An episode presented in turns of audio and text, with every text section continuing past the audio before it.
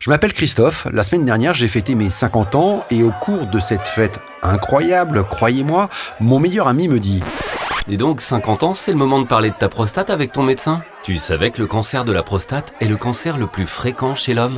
Depuis, cette phrase me reste dans la tête. Pourquoi devrais-je m'inquiéter de ma prostate? Comme je suis journaliste et que je n'aime pas les questions sans réponse, j'ai décidé d'en savoir plus sur la prostate. Et si on parlait de la prostate Un podcast proposé par le Centre de lutte contre le cancer Oscar Lambray, le CHU de Lille et le laboratoire Bayer. Troisième épisode, diagnostic et prise en charge. Si vous n'avez pas écouté les deux premiers épisodes, je vous explique.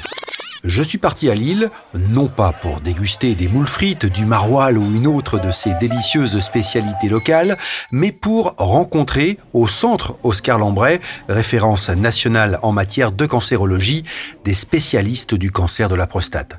J'ai appris que si ce cancer touche essentiellement les hommes de plus de 60 ans, il est bon, dès 50 ans, d'en parler avec son médecin généraliste.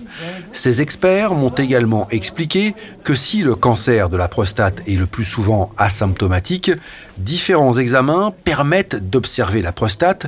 Les plus courants sont le toucher rectal et la prise de sang pour connaître le dosage du PSA. Alors justement, que se passe-t-il si cette prise de sang révèle un taux de PSA anormal? Pour le savoir, j'ai rendez-vous avec le docteur Ricouard. Il est oncologue au centre Oscar Lambray.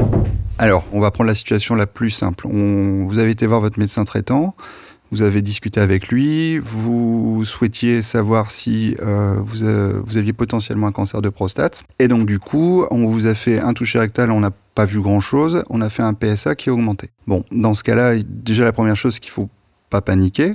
Il faut idéalement vous adresser à un médecin qui a l'habitude d'un cancer de prostate, donc soit euh, un radiothérapeute, soit un chirurgien urologue, soit un oncologue médical. Et dans ce cas-là, en fait, on va dérouler un, plan d'action qui est très simple, qui consiste finalement à faire une IRM de prostate pour voir un petit peu ce qui se passe pour voir déjà s'il y a quelque chose d'évident. Et le, le, premier pas, finalement, c'est de faire euh, ce qu'on appelle une écho-endoscopie enfin une échographie par voie euh, rectale pour bien voir s'il y a des nodules de prostate, faire des biopsies systématisées. Et comme on aura fait une IRM avant, et eh ben du coup on arrivera à voir l'endroit où il faut biopsier pour être un petit peu plus précis. Et la biopsie, c'est un prélèvement hein C'est un prélèvement, c'est ça. Avec une aiguille fine, on, on ramasse en fait des échantillons de cellules pour les analyser, pour voir si les cellules sont malades ou pas. Ces examens vont déterminer le stade de la maladie, localisé ou métastatique, c'est-à-dire que le cancer s'est propagé pour atteindre d'autres parties du corps. Le docteur Ricouard m'apprend également que la prise en charge est différente selon le stade de la maladie. Il existe donc différentes options thérapeutiques et ces options de traitement sont discutées lors de réunions de concertation pluridisciplinaire où l'on retrouve urologues, oncologues et radiothérapeutes. Alors, pour en savoir plus sur ces réunions et ce qui s'y joue, j'ai rencontré le professeur Villers. Je suis le professeur Arnaud Villers, professeur d'urologie à l'Université de Lille. Alors, vous savez qu'en cancérologie, les décisions ne relèvent pas d'une seule personne, bien sûr, mais euh, d'un ensemble de, spécialistes. Donc, nous nous réunissons toujours pour euh, la décision, une fois que tous les éléments du diagnostic sont faits, l'imagerie, l'examen clinique, les antécédents, l'âge de la personne, toutes les autres affections qu'il peut porter. Et au cours de cette réunion pluridisciplinaire, sont prises les décisions d'options qui seront bien sûr proposées à la personne et que la personne pourra accepter ou au contraire euh, refuser.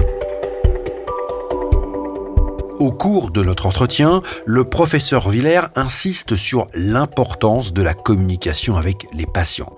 Celui-ci doit être clairement informé des avantages et des inconvénients des différentes options thérapeutiques proposées et surtout qu'ils connaissent les effets secondaires de chacune de ces options, comme l'incontinence, les problèmes d'érection ou d'éjaculation.